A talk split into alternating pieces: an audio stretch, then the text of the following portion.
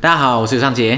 大家好，我是 Iris，欢迎来到解锁地球。对，我们今天的来宾又是 Iris，也给大家鼓励一下吧。再次回到解锁地球的场，感谢你的邀请。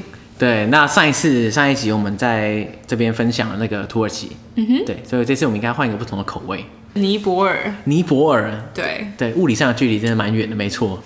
那你当初是什么时候去尼泊尔啊？哎、欸，等一下，那我要重新自我介绍一次吗？哎、欸，对，好，自我介绍一下。那我介绍一下好了。好，大家好，我是 Iris。如果你已经听过我的声音的话，嗨，又见面了。我本身有一个 podcast 节目叫做《纽约没有斑马》，我跟我前男友一起开的。哦，这么快就要直接破梗了？大家还没听过就要直接 破梗？好好好，我想说你这个这个梗不是酝酿了十集才公布嘛？对，现在直接给他。好，大家听到了哈，对，对，可以去听听看。然后我本身也是一个旅游作家，出版过一本作品叫做《流浪而后生》。对，如果想要看 Iris 的一些呃在旅行上的，应该算是旅行散文啦。对，对，旅行散文集的话，可以去看《流浪而后生》嗯，我会把那个链接放在 Show Note，所以大家如果没有听清楚，不用太紧张。耶、好，感恩。没错，所以因为 Iris 是一个就是旅行经验很多的人啦。所以当初在选择题目的时候，我也蛮痛苦，不知道怎么挑，对，很难挑哎，真的很难挑。然后在选嫔妃哦。应该说我们很多来宾其实都是旅行经验很丰富的人，嗯，所以每次我在跟来宾说，哎、欸，你们要分享一个什么东西的时候，我真的觉得哇，这是这是苦不堪言的，因为等于说你选这个就要放弃那个嘛，对不对？嗯、就像我们也想要讲韩国啊，只是对，我们刚刚也想说要不要放弃尼泊尔来讲首尔。对，但是因为实在太突然了，所以还是算了。下次 之后搞不好有机会回来讲首尔，毕竟我去了十几次。对，我给给大家铺这个梗，大家未来可以期待有首尔特辑这样。嗯哼。那所以这次就是尼泊尔。对。应该不会再变卦了，还是等下音乐过后我就突然发现其实是首尔。混着讲大杂烩。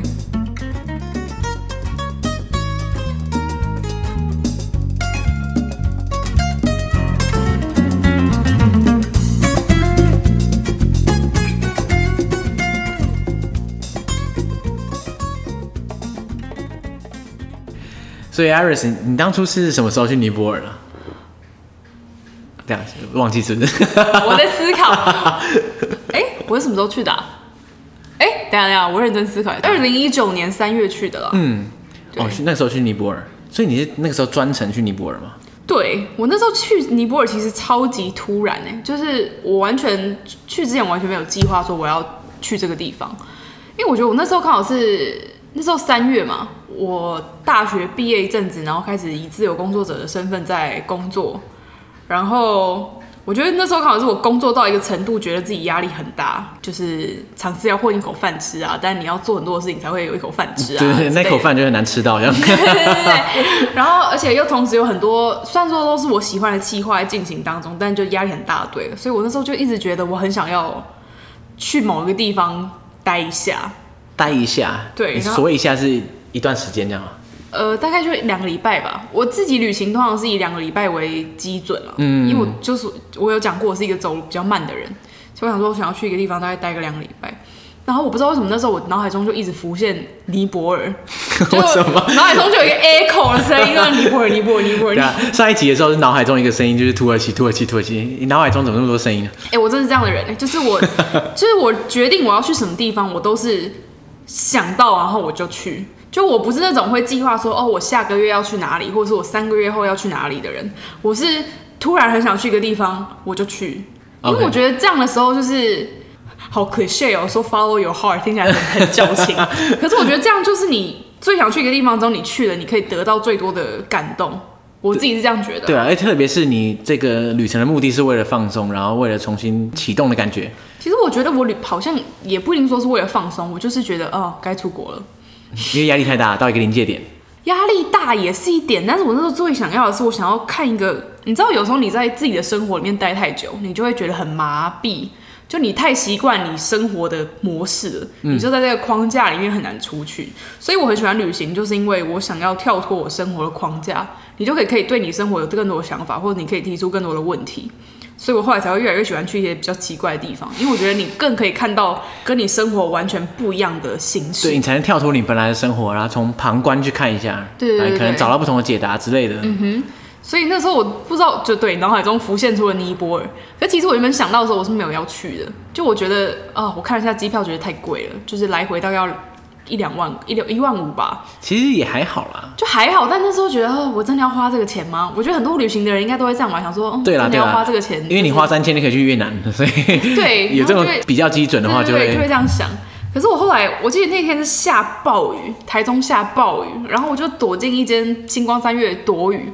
然后我就走在那个星光三月一楼，我就看到各式各样的精品，然后看到那些专柜啊、化妆品，然后一条唇膏一千、两千，我突然觉得这就是我想要的生活嘛？就是我赚钱，或者是说我存钱，难道是为了花费在这些高贵亮丽的事物上面吗？那我为什么不花在我真正想要花的地方？所以一走出那个星光三月，我就订机票，你可以刷下去这样。对，干，你记得真清楚。我觉得那一幕那个时候太深刻了，就是一整个心境的转变。嗯、因为我觉得你就是像我刚刚说，你在框架很久，你就很有一个习惯的消费模式。可是其实当我想到尼泊尔，或我想到其他远方的时候，我就会发现，其实我今天突然去一个地方，我根本就不需要这些东西。对，我现在生活里面所有的一切，我每天买或者我每天在使用的东西，我根本就不需要啊。呃，而且你选择尼泊尔，我我刚刚想到的就是尼泊尔在那种电影里面，特别是那种美国电影，很常扮演这种形象，你知道吗？就是大家想要你知道改变原来的生活现状啊，想要什么追寻自我的时候，一定是奇异博士是？对，一定是尼泊尔，要么就是西藏，要么就是印度某处这样之类的。嗯哼，好像有这个倾向。所以尼泊尔这个三个字，就是从那个脑海中蹦出来，可能也是有这种连结性，的说不定。有可能，但是我那时候其实就是想说，想要去一个。跟我生活的框架比较不一样的地方看看。在那之前，你有去过南亚吗？其实没有哎、欸。所以尼泊尔是你第一次去南亚？对，因为呃还有一点就是因为我一直很想去，然后我很想要去印度。嗯。可是你知道印度对，因为我喜欢一个人旅行嘛，那印度对一个人旅行来说，我听到的传闻都好像偏有挑战性。对。我就想说那。不如我先去尼泊尔看看好了。印度前哨站就是对，有点像是一个印度的跳板，也有也有点像这样。因为我知道尼泊尔它相对是比较容易的，然后也比较自然上比较没问题。对，有人会选斯里兰卡，不过我现在应该也是差不多的概念了，就是跟印度比较相近，可是又没有那么 hardcore 的地方。对对对对对，所以我想说先去先去尼泊尔，就是踩踩水温这样，感受一下这样子。所以你那时候在尼泊尔也是待两个礼拜。对，那时候你在哪些地方啊？其实我还是一贯的作风，就是我没有去太多地方，而且我觉得尼泊尔也不是一个你要一直去很多地方的国家。我那时候去了，第一我先飞到加德满都嘛，就是尼泊尔的首都，然后之后我又从首都去了波卡拉，就是波卡拉这个地方，然后最后我去了波卡拉旁边，我去了一个山上的小村庄，这也是有原因的啦。然后后来我再回到加德满都。OK，所以总共大概是三个地方这样。嗯，差不多。嗯，那你去尼泊尔前，你对尼泊尔想象的什么？其实我对尼泊尔想象可能就像你有点像你说的这样，有点就是也 spiritual，一个很灵性的地方这样子，就偏有灵性。然后我那时候脑海中，比如说一讲尼泊尔，我冒出的画面可能是高山，因为大家都知道尼泊尔是世界屋脊嘛，就是百分之忘记几趴了。对，地理课本上有教很多趴的那个高山都在尼泊尔。所以它我记得没错的话，加德满都它本身的海拔就已经颇高了，对不对？颇高，颇高，两千多还是？嗯，差不多，差不多。所以你到那个当下的时候，你有什么高山症之类的吗？其实没有，我觉得两千多不是一个正常人不会不会有高山反应。对啊，两千多，可是你你随便走一走都三四千了，对不对？是也还好哎，因为它毕竟不是一个很多，当然你走到旁边就会有山丘，可是其实没有那么夸张，就还好，对不对？对对对，你真的我自己比较有印象，我有真的吃高山药的地方，就是我去青藏高原的时候，嗯，那个海拔四千。哦，对，那那边的话真的不是开玩笑。嗯，但是。尼泊尔真的还好，我觉得没比较。如果你们要爬山的话，还没有到吃高山症药的问题。嗯嗯。然后还有就是，可能尼泊尔，我就想到一些什么山间村落啊，然后有想到藏传佛教，就是那些喇嘛穿着红色的袍啊，就是我脑海中浮出的是这些画面，就是一个大家可能会有的第一印象。对对对对对，嗯。不然，哎、欸，那你你脑海中尼泊尔是什么样？我也没有什么画面其实，但是因为身边很多朋友会去尼泊尔嘛，oh. 那我我对尼泊尔的印象就是在那种群山间的一些村落，跟你想的差不多。对。然后藏传佛教的建筑物这样，嗯、因为我其实有一个个，我我有个兴趣，就是我平常没事的时候，我会用 Google Map，然后随便挑个地方跳进去，然后乱走这样。你的表情为什么那么震惊啊？好有趣哦。对，然后所以尼泊尔我虽然没去过啊，但是感觉起来。我也是有一点大概有一些画面这样，但是跟你讲的其实也差不了多少。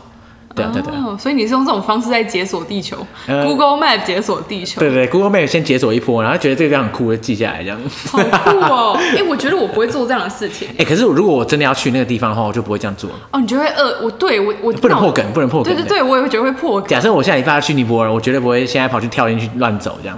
可是我没事的时候乱走，我 OK。理解理解。对对对，蛮有趣的呀。嗯，对，所以那个时候你的第一印象大概就是这样子啊，对不对？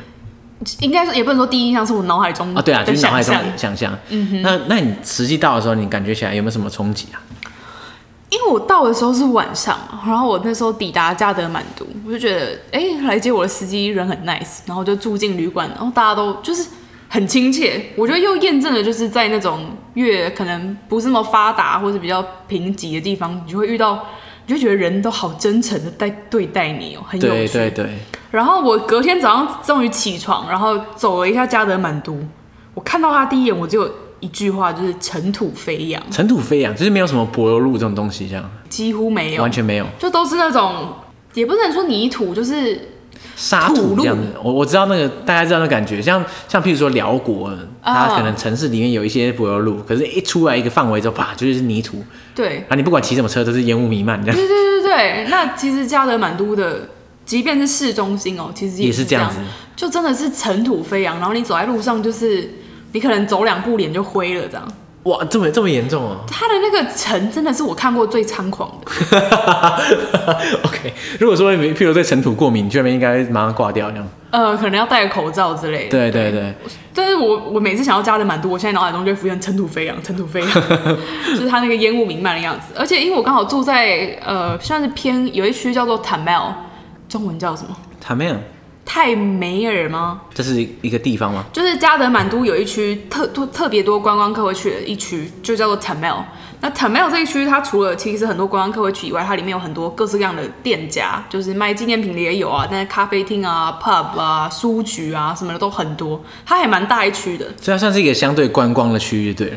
对，但是。我觉得它不会让你觉得很烦，就是你知道有些观光区让你觉得很假。我知道。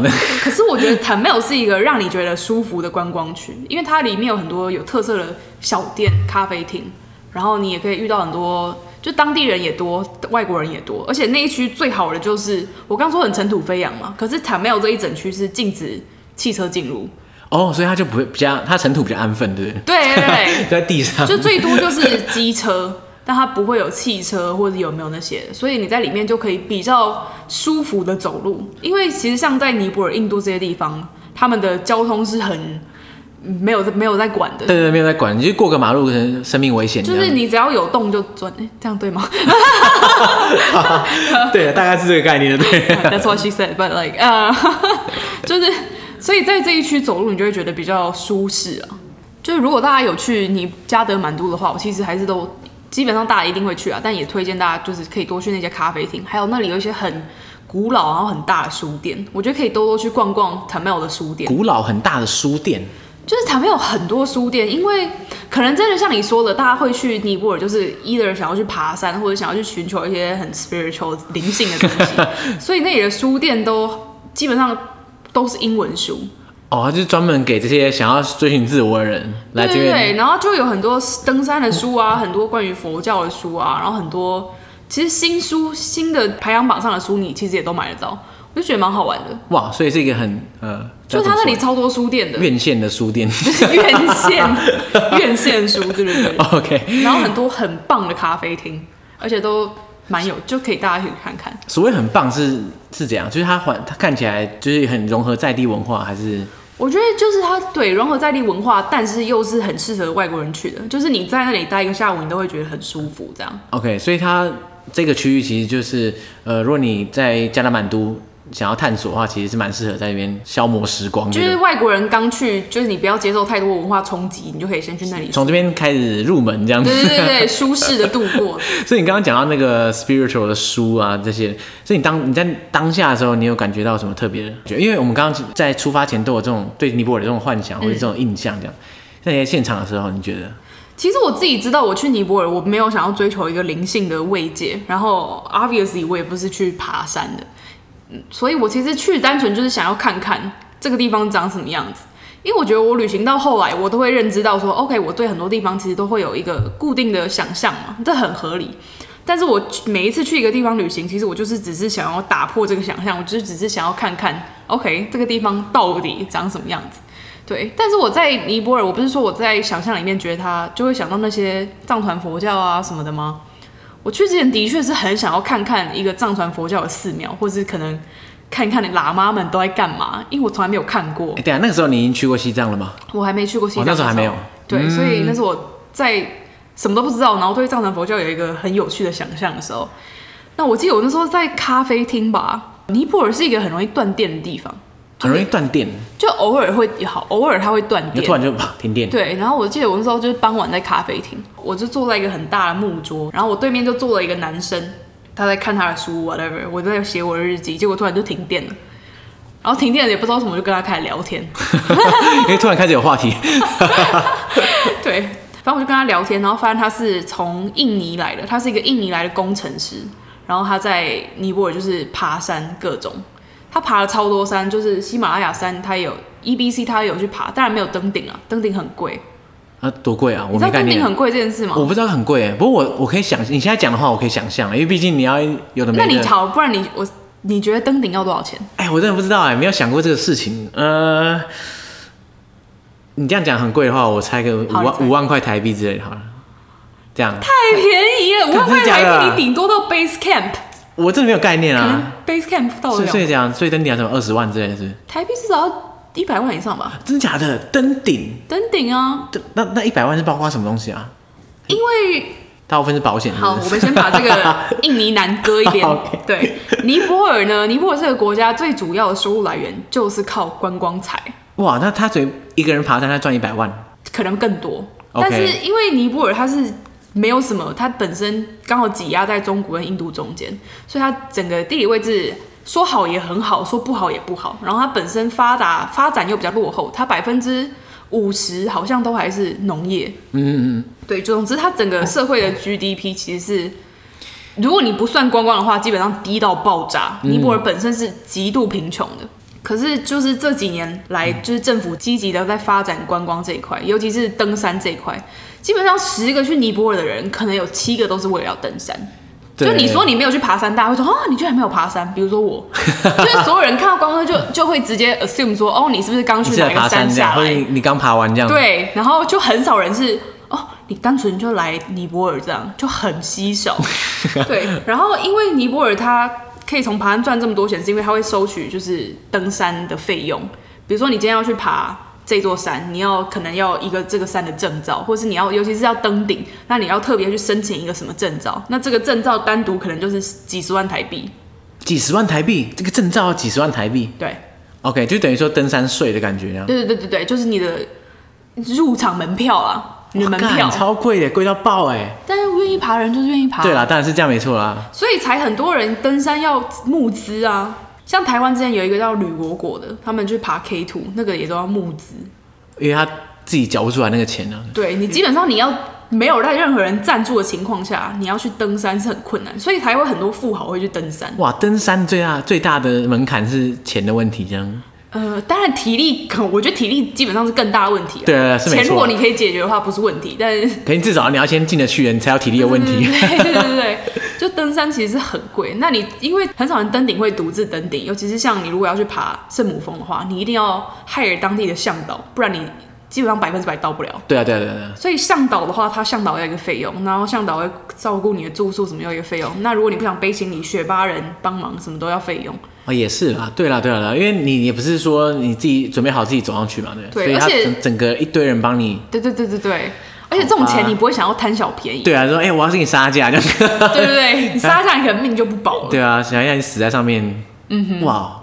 ，OK，所以那个，所以印尼工程师在那边爬很多山，他他他是超级有钱人，对，哎、欸，应该过得还不错，但是他就是喜欢爬山，就我跟他对话，我发现他是一个就是非常热爱爬山的人，然后他。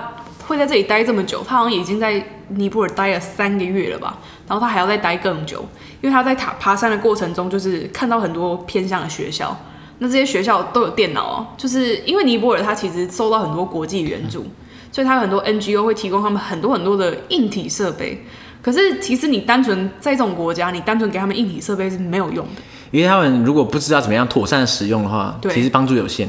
对，所以那个工程师他就在爬山，发现哎，这些电脑其实就摆在那里积灰尘而已。嗯，然后他就觉得他想要为这种事情尽一份心力吧，他就想要用更简单的方法，然后也教导当地的学生怎么样使用电脑，然后也把电脑的门槛降低，就是你不需要一台主机，你只要有一个呃另外一个的东西啊。你说什么？那个东西叫什么？树莓派啊？树莓派，Raspberry Pi。OK，就你只要有一个 Raspberry Pi，其实你就可以做这件事情。呃，这个会观众会听不懂？其实我也没有很确定那个到底是怎么运作啦，但是应该就是一个。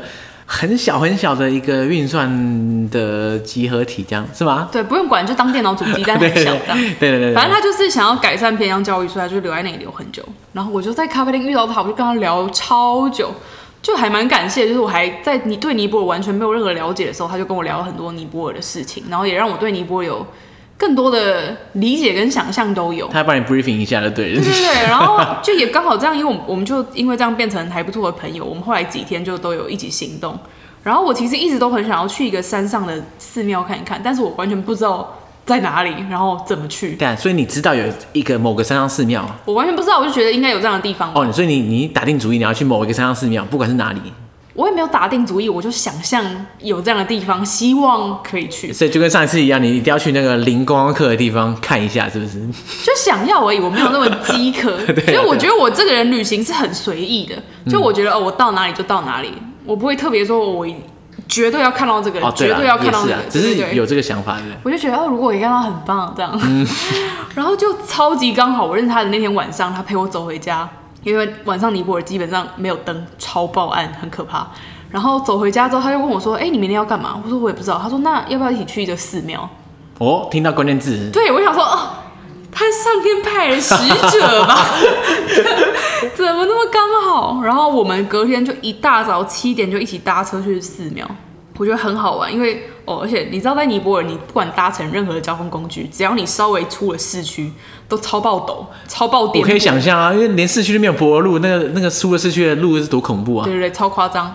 然后，反正我们后来到一座寺庙，我觉得那个寺庙也很有趣。我其实我真的已经不记得那个寺庙到底在哪里了，因为我就莫名其妙就跟着去，就跟着车走那样。对，可是我在那个寺庙里面遇到了一个很有趣的喇嘛。嗯。叫喇嘛吗？我不知道他们那个位阶要叫什么，总之就是一个，僧侣这样，一个僧侣吧。那先讲这个寺庙好了，就是我觉得去到那个寺庙是我第一次去到一个藏传寺庙。那它也不是会，我觉得不会像说我们传统佛教这种寺庙，就是台湾看到这种是完全不一样，它更像是一个。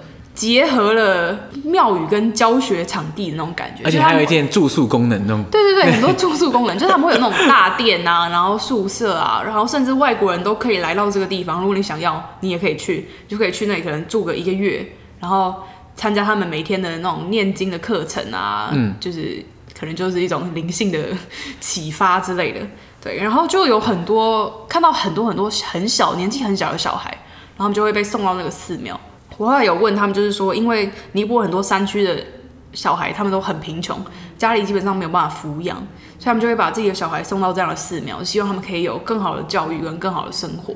嗯嗯，虽然我没去过尼泊尔啦，但我在那个中国藏区那边的时候也，也也看了很多藏传佛教的寺庙。嗯、我觉得跟台湾我们常见的寺庙最大的差别，就是他们的寺庙是一个很有生活感的地方。对对对对对，就感觉很多人在里面好像食衣住行的感觉。就它不是一个给你拜拜的地方。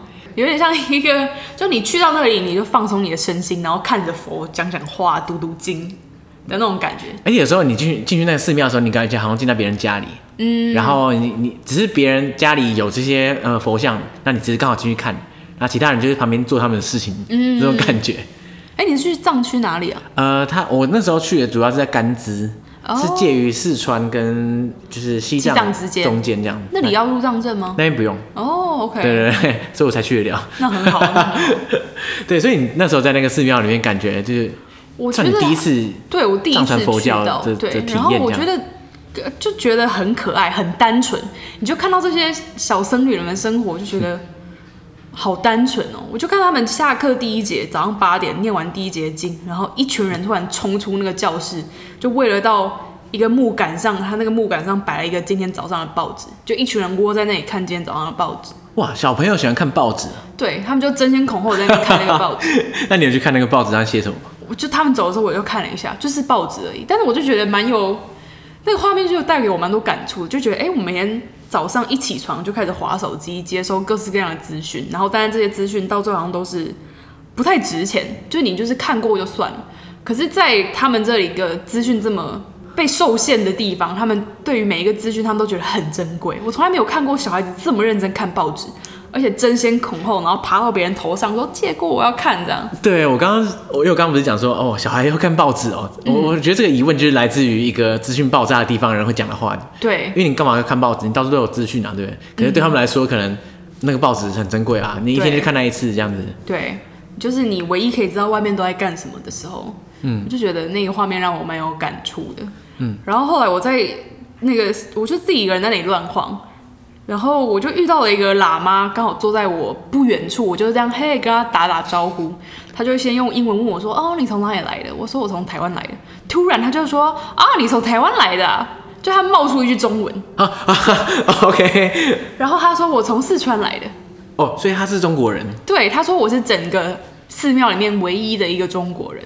就刚好被我遇到，他就坐在我旁边，对，然后后来他也跟我聊了很多，他说他原本在四川，然后翻越边境，翻越的时候又被抓，又被关啊，关了六个月，然后又再爬一次啊。其实很多就是四川那边的藏人什么，他们要来尼泊尔或印度都非常非常的辛苦。对，因为他们应该是受到很严密的管制这样子。对，就是在以前那个年代，你都是要默默的买通别人，让他带着你一起爬那个山。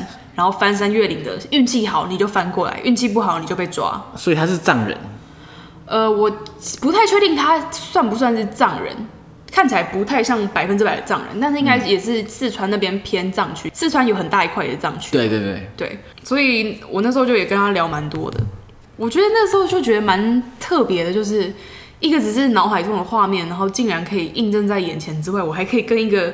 语言如此通的人，然后他就带着我了解这座寺庙所有的一切，然后甚至带着我读他们的经文，因为我从来没有认真读过任何佛教的经文，更不用说是藏传佛教。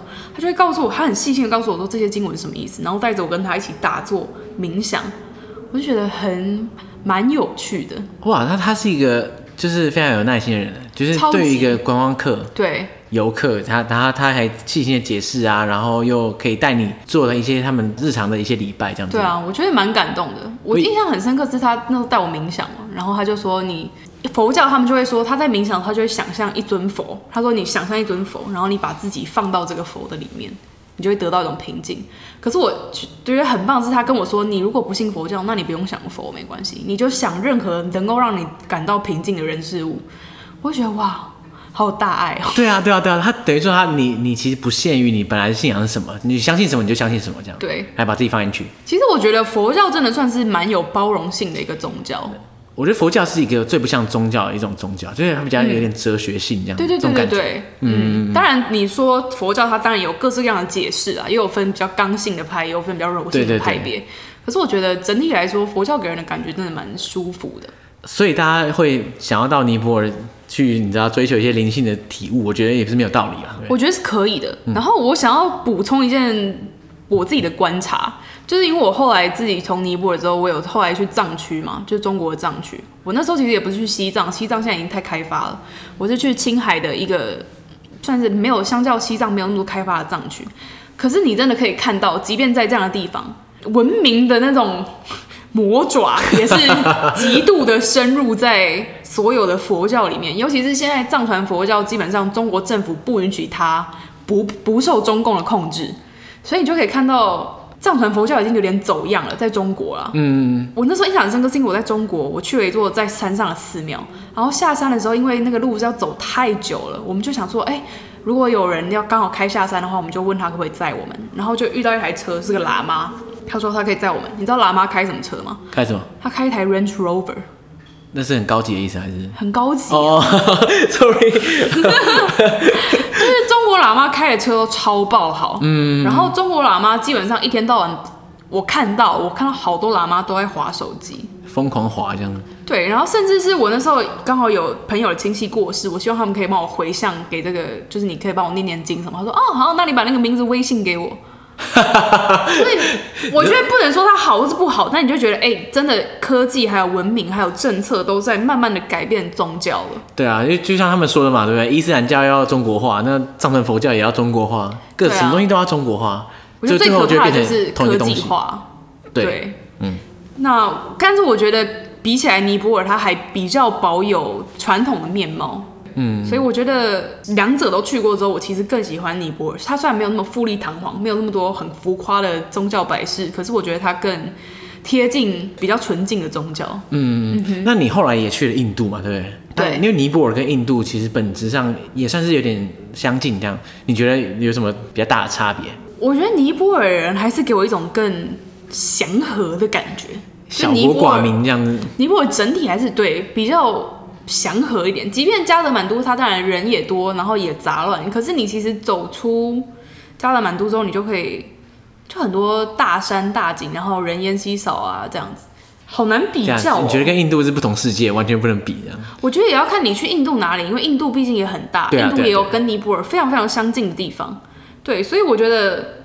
两者之间的确有很大的共同点，即便就人种啊，或是文字看起来都很相近。尤其我去的是北印，跟尼泊尔又更近了。但是我觉得，如果以文化丰富度来说的话，我更喜欢印度，因为印度的文化真的太丰富，然后每一座城市都好有特色。可是没办法，因为它就是大这样。大，然后人又多，传承的又不错吧。那尼泊尔的话，我觉得它主要还是主要的卖点啊，我会觉得不在。文化主要卖点应该还是景观是更大的卖点，那政府也很努力的在卖这一块。对对对对对。所以你觉得尼泊尔当做印度的前哨站有它的功用在吗？我觉得还不错，因为尼泊尔相对来说，我刚刚说它整体经济是仰赖在观光客的，所以尼泊尔治安其实是蛮不错的，因为他们不太敢去骗观光客，可能少量啊，但他们不太敢去。抢观光客啊，或者是威胁观光客啊，他们都不会。因为他们还是要赚这个观光财。对，他们就是不想要伤害你，因为他们想要海捞一笔。对对对对，伤害你不会赚更多。对对对对对，所以尼泊尔的治安算蛮好的，那也可以让大家比较有一个感觉，就是哎，印度教的国家是什么样子？我们刚刚虽然讲了很多藏传佛教什么的，可是其实尼泊尔最大宗的宗教还是印度教。那藏传佛教或者说佛教本身，它在尼泊尔大概只占百分之十好了。哦，只有百分之十而已。对，其实很少，比我想的少很多哎。对，我一直以为他们是一个，就是可能印度教跟藏传佛教可能并列这种。你可以看到很多藏传佛教的建筑，或者是说很多他们藏传佛教，比如说经幡啊、经轮这些，可是实际上信奉的人并没有那么多，就是最主要、最主要还是印度教。哦。但是政府非常非常重视佛教。所以才会让人觉得，哎、欸，他不会让你觉得很比较是一个低下的地位。嗯哼。OK，所以他他们也是，就是佛教虽然人少，但是他也声势不会输的小而精这样，小而精。对。那那个时候你在尼泊尔期间有没有发生什么有趣的事情呢？我觉得最让我印象深刻的是两件事情。当然，那个刚刚遇到喇嘛的我也蛮印象深刻的。还有印尼人那个也是蛮印象深刻的。对，因为印尼人后来是我在尼泊尔，他都一直有在跟我。我们都一起行动啊，然后去接应我啊，也让我在尼泊尔的生活轻松很多。就是他带我去办电话卡啊什么的，就很方便。哇，真的很棒哎。对，所以就回到就是我在旅行的时候，我其实不太会规划，或者不太会做太多的功课，因为我都会觉得你到了当地，你只要愿意跟别人交流，很多事情就会解决。对，所以果然马上解决。对。然后我那时候还有一个印象很深刻的是，我从加德满都，后来我去了一个地方叫波卡拉，其实也是一个很多人会去的比较观光的城市。波卡拉相对之下，比起加德满都，就尘土飞扬啊，人很多，店很多，它相对之下就比较平和一点。波卡拉最有名的特色是它有一个很大的湖泊，很大的湖泊，对，所以很多人会去那里度假，但它就比较像是一个度假观光区。那我去了之后，其实我不是很喜欢波卡拉，因为我觉得它太观光了。就我其实不反对一个地方观光化。可是我觉得，如果你观光化到你失去了你本身文化特色的话，我就会觉得很可惜。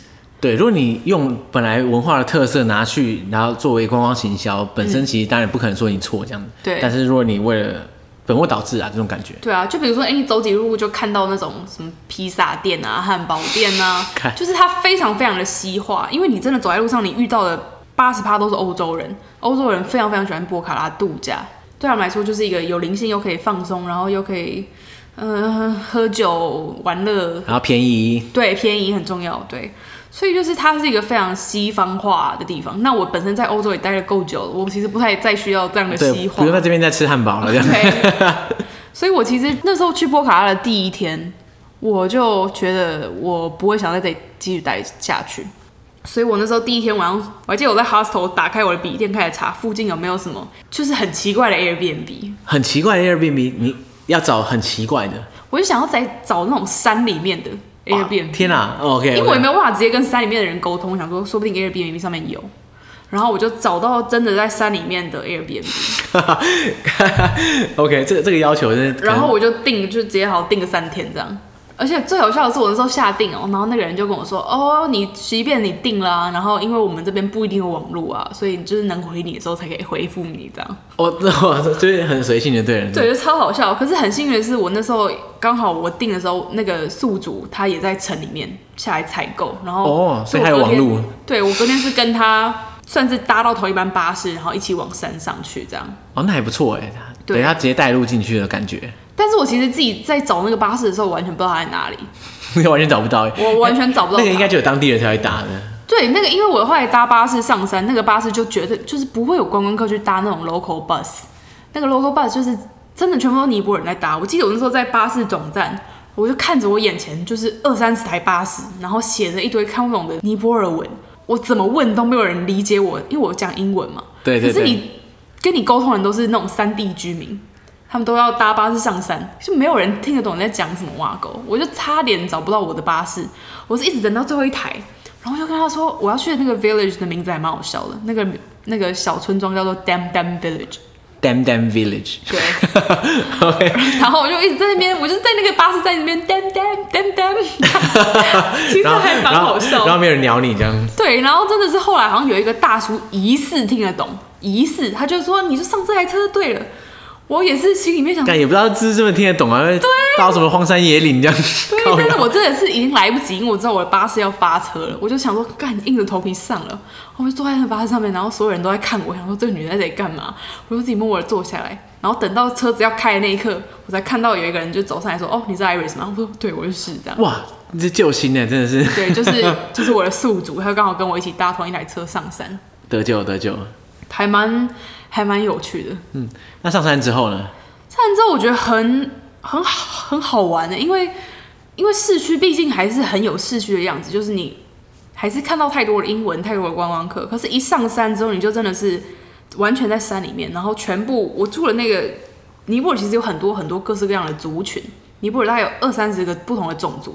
那我住的那个种族，其中一个叫做 Gurung，Gurung 就是 G U R U N G，就是其中一个种族古龙。好，我不要乱翻。没关系，就是古龙族。对。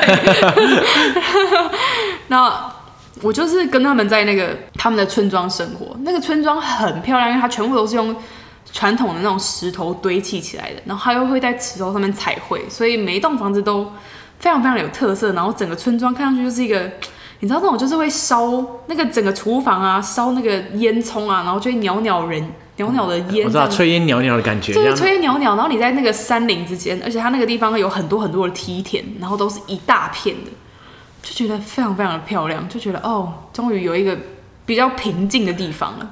对，终于可以远离所有这种观光化的东西，这样。对，因为其实我说我对于尼泊尔的想象，一开始其实比较接近这个嘛。嗯。可是我真的去到加德满都，去到波卡拉，它其实都是很吵。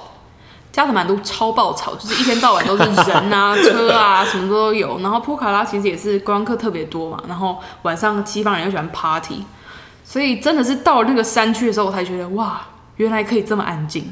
对，哇，他那个沙那个沙发主人不知道等多久，还等得到一个一个沙发客，就蛮对，真的蛮好玩的。嗯，可是我后来发现，他们其实一直都有在接待来自世界各地的人。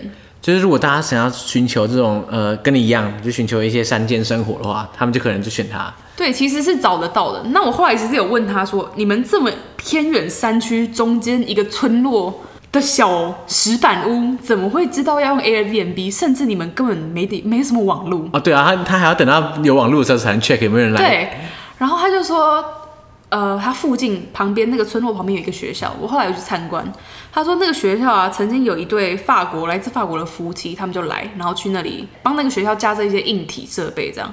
然后那个时候这对夫妻就是住在我那时候住的这个家里面。然后他们走的时候，他就告诉这个主人说：“哎，我觉得你以后啊，可以继续这样的方法，让世界各地人都可以来体验你们的文化。不然你说真的，这种文化其实也是真的在流失。像我去住的那一整个村庄啊，你看得出来，它原本其实很大。他说他原本可能有几百人，可是我真正去到那个村庄的时候，大概只剩下几十人，可能十几二十人而已，就非常人少，非常非常的多，因为太多太多人都往城市往波卡拉去，因为。”观光越来越发达，城市的需求越来越大，钱越来越容易赚，所以很多人就哎觉得，那我还住在山上干嘛？我去都市里面赚观光客的钱。嗯嗯。所以其实我们住的房子旁边那些石板屋，很多都用草席盖起来。然后他们就说，哦，他们可能五年前或者三年前就已经下到都市里面，很少会回来了。所以你可以想象，就是可能过了几十年，这一代结束之后，可能这个村庄会灭绝，搞不好就很有可能。嗯，所以我觉得。像他们这样子愿意把他们的家打开来给世界各地人来住，我觉得是很好的，就是也是一方面保存他们可能会消失的文化，因为毕竟他们也算是偏少数民族嘛，所以透过这样的方法，我觉得是一个很好的交流。然后我觉得在山里面住的那几天，真的就是才让我有一种心很平静的感觉，因为那个那个家庭很简单，就是我的宿主一个二三十岁的男生，然后还有他的妈妈，他的妈妈就是那种很传统的。有点像原住民，我们的那种原住民的那种感觉的那种老奶奶，嗯，是一个很传统的。讲少数民族好像是贬义词，对不对？哎、欸，是吗？我不知道。可是的确是比较少数，没错、啊。我后来有听人家说少数民族是贬义词，那那但是我还是先使用，但是我知道它是贬义词，好吗？因为想不到替代词是什么，就一直想不到。对，但就是他们就是少数民族的那种。很保有传统的那种面孔啊，还有他们一切的做事方法。这个妈妈已经是奶奶了，她在七十岁左右，然后整个家里都是她在打理的。爸爸就不太做任何事情，就一天到晚躺在那。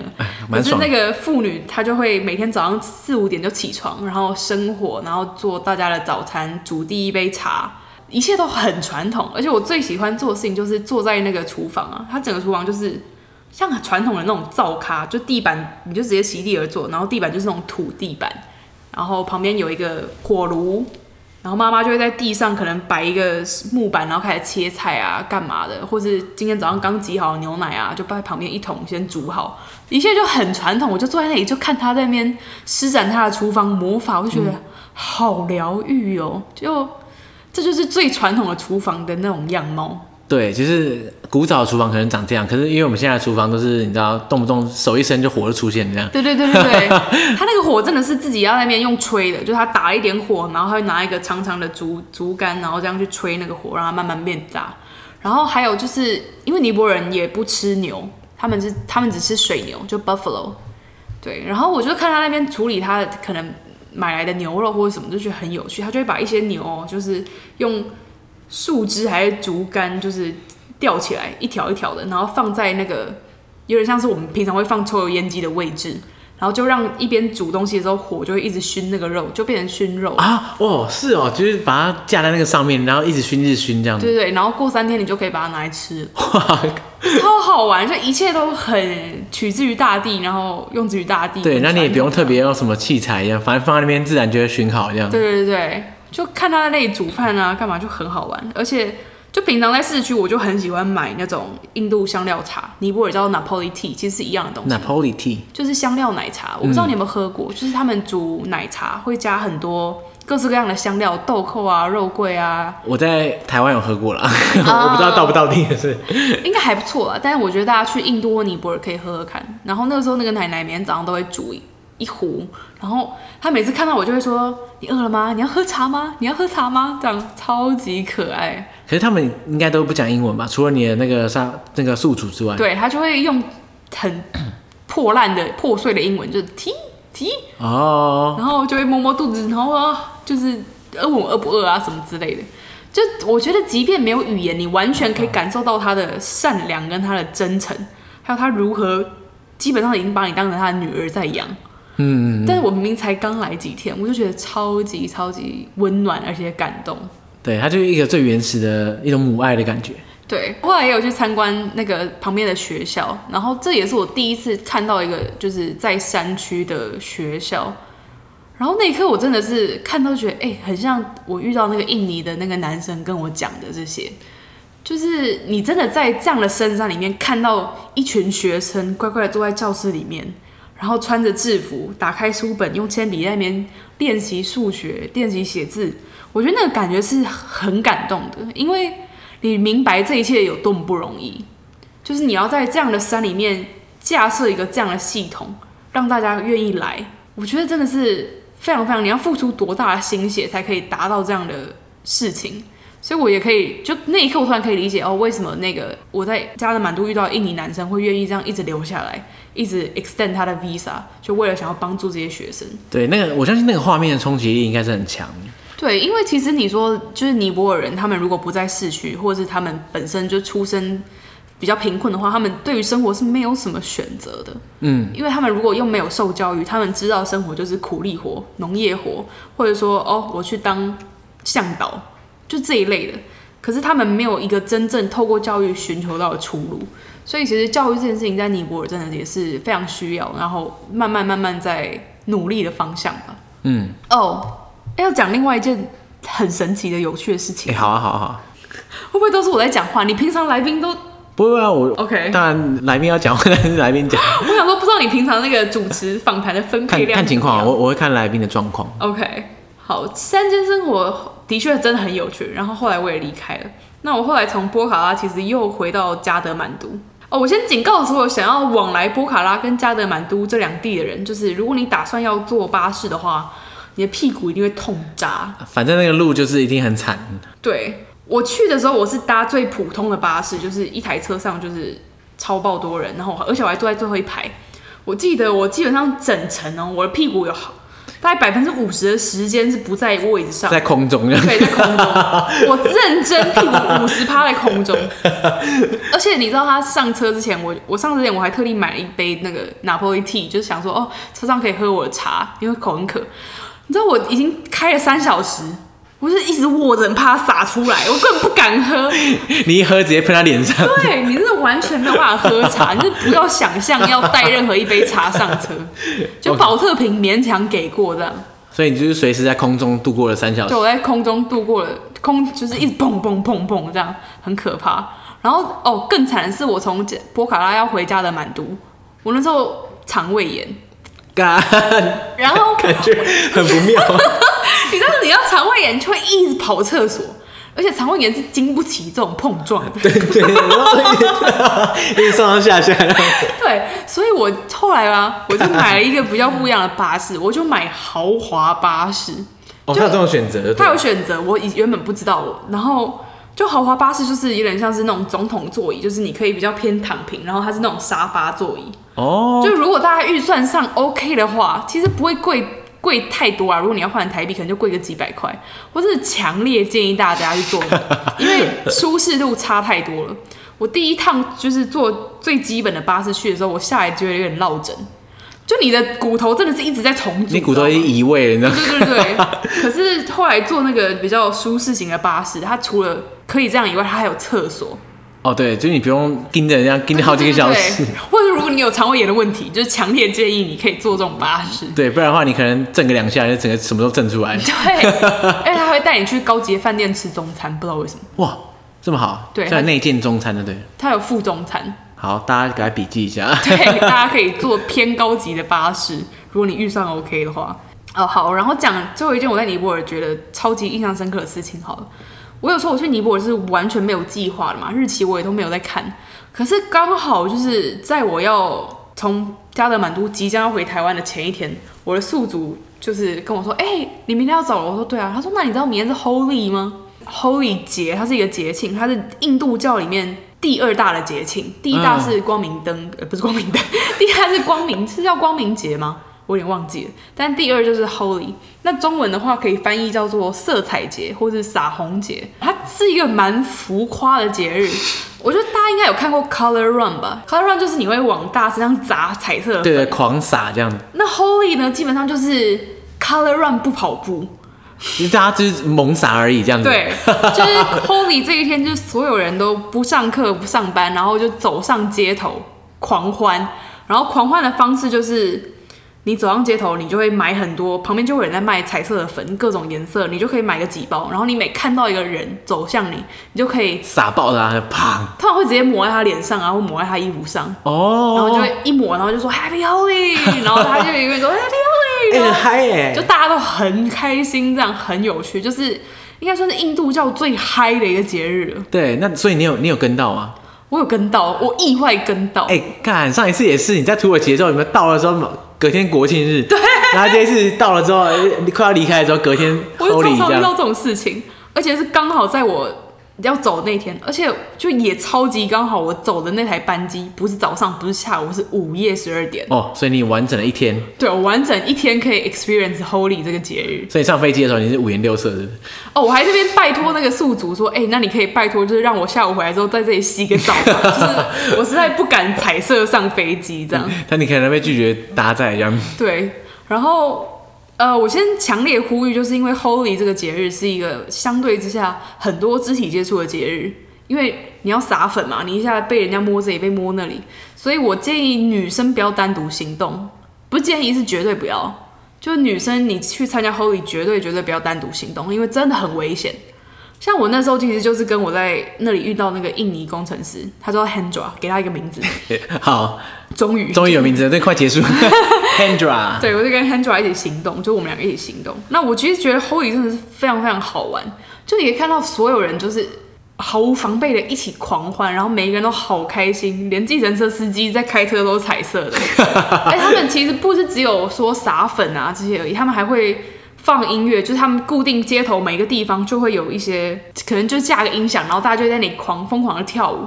然后那些所有的名胜古迹，你白天经过就是看到那些哇，伊斯坦堡不是伊斯坦堡，加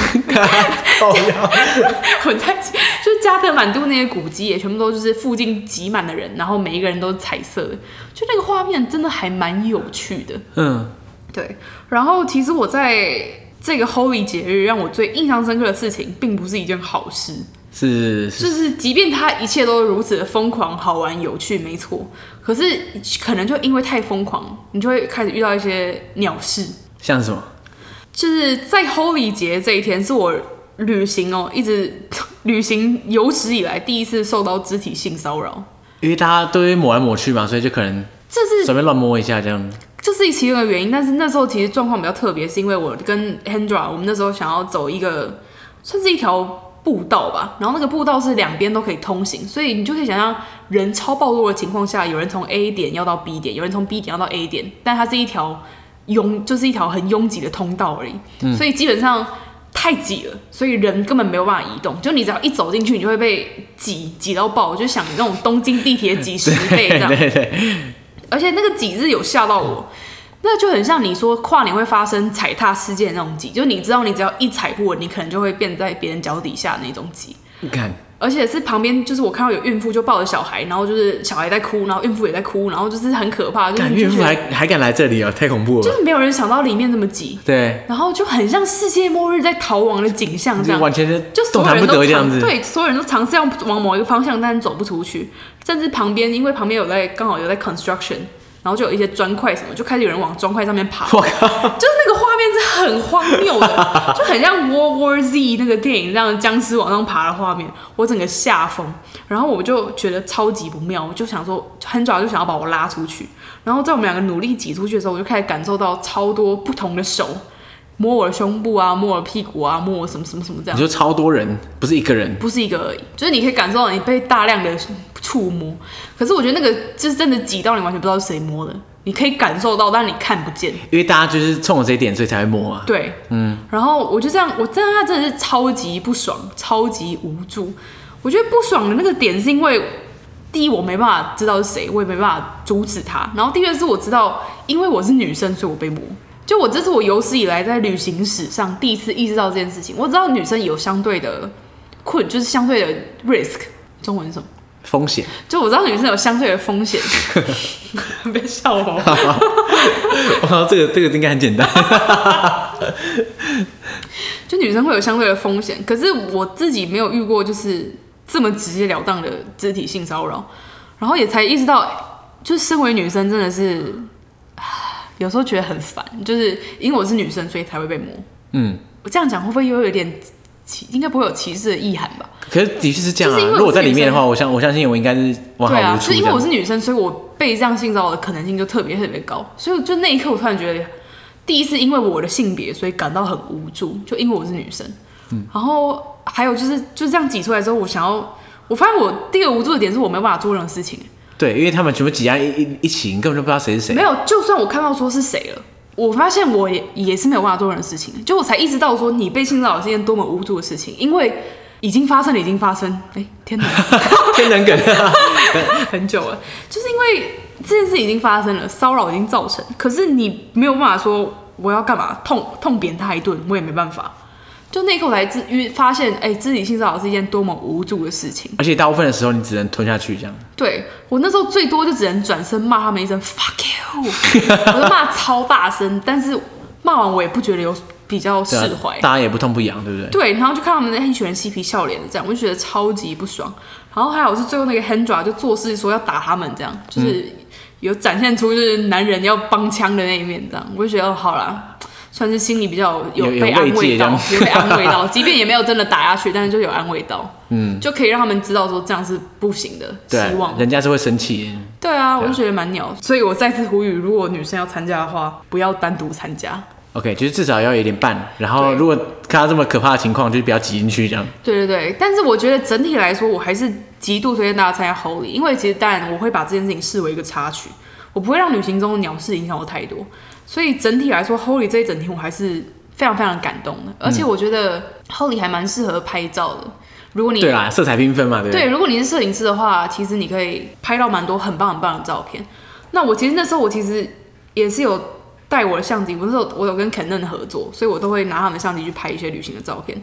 但我强烈建议所有如果以旅行呃如果想要去 Holy 摄影的人。一定要做好相机保护措施。你说只会直接进那个粉会直接进到相机里？对，对，对，我那时候是听当地人的建议，装了一个塑胶套在我的相机外面，然后把镜头内剪一个洞，这样这是最阳春、最糟糕的办法。但是如果你真的想要拍好好的拍的话，你尽量就是 呃，可能有壳啊，或是有一个更好一点的保护套把它套起来。嗯，免得你已经拍一趟啊，相机坏掉一样。对，就是真的很容易，相机很容易进粉尘，而且他们除了撒粉也会撒水，所以、哦、还洒水就对，对，就是很很疯狂的一个节日啊，就是你真的很难防备。所以如果你想要去拍照的话，好好保护你的相机。OK，对，后来我就舍弃我的相机了，因为我保护不了它。对对对，干脆不带这样。我就决定带着手机狂欢就好了。对，我觉得 Holy 真的是一个你可以看到尼泊尔人很快乐的在生活，很快乐在。你就可以看他们一边唱歌一边跳舞，然后一边挥洒他们的国旗，就是非常非常有趣的一个节日。然后这个节日其实除了在尼泊尔的话，印度也有。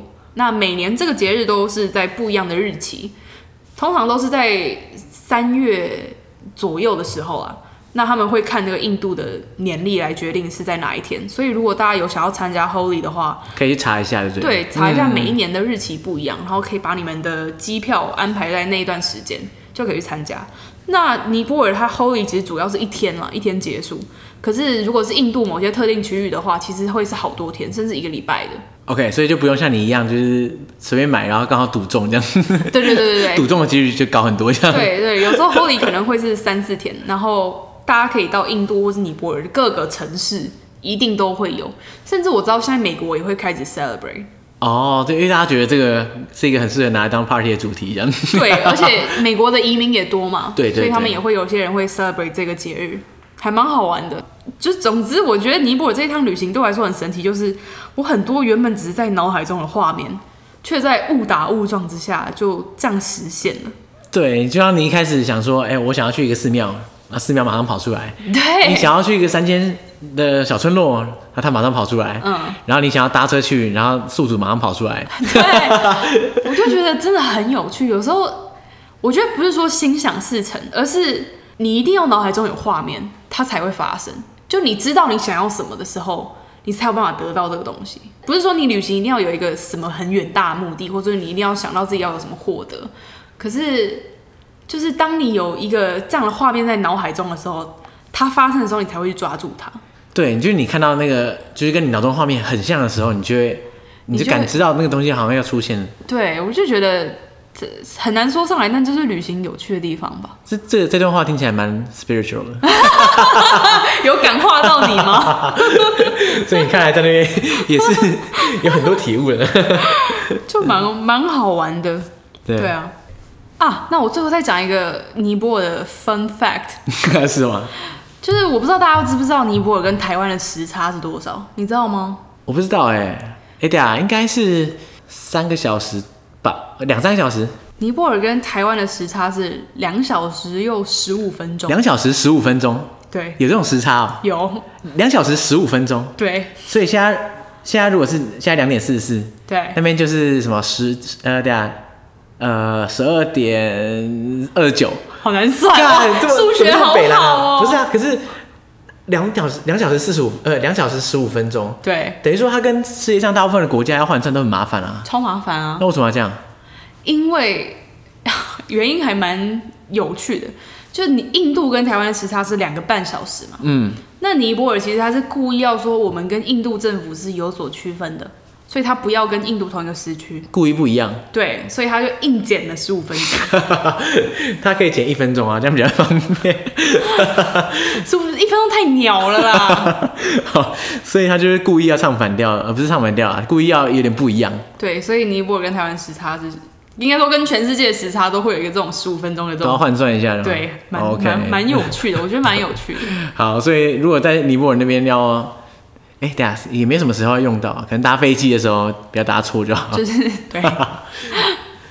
OK，那所以今天就很感谢 Iris 来跟大家分享尼泊尔。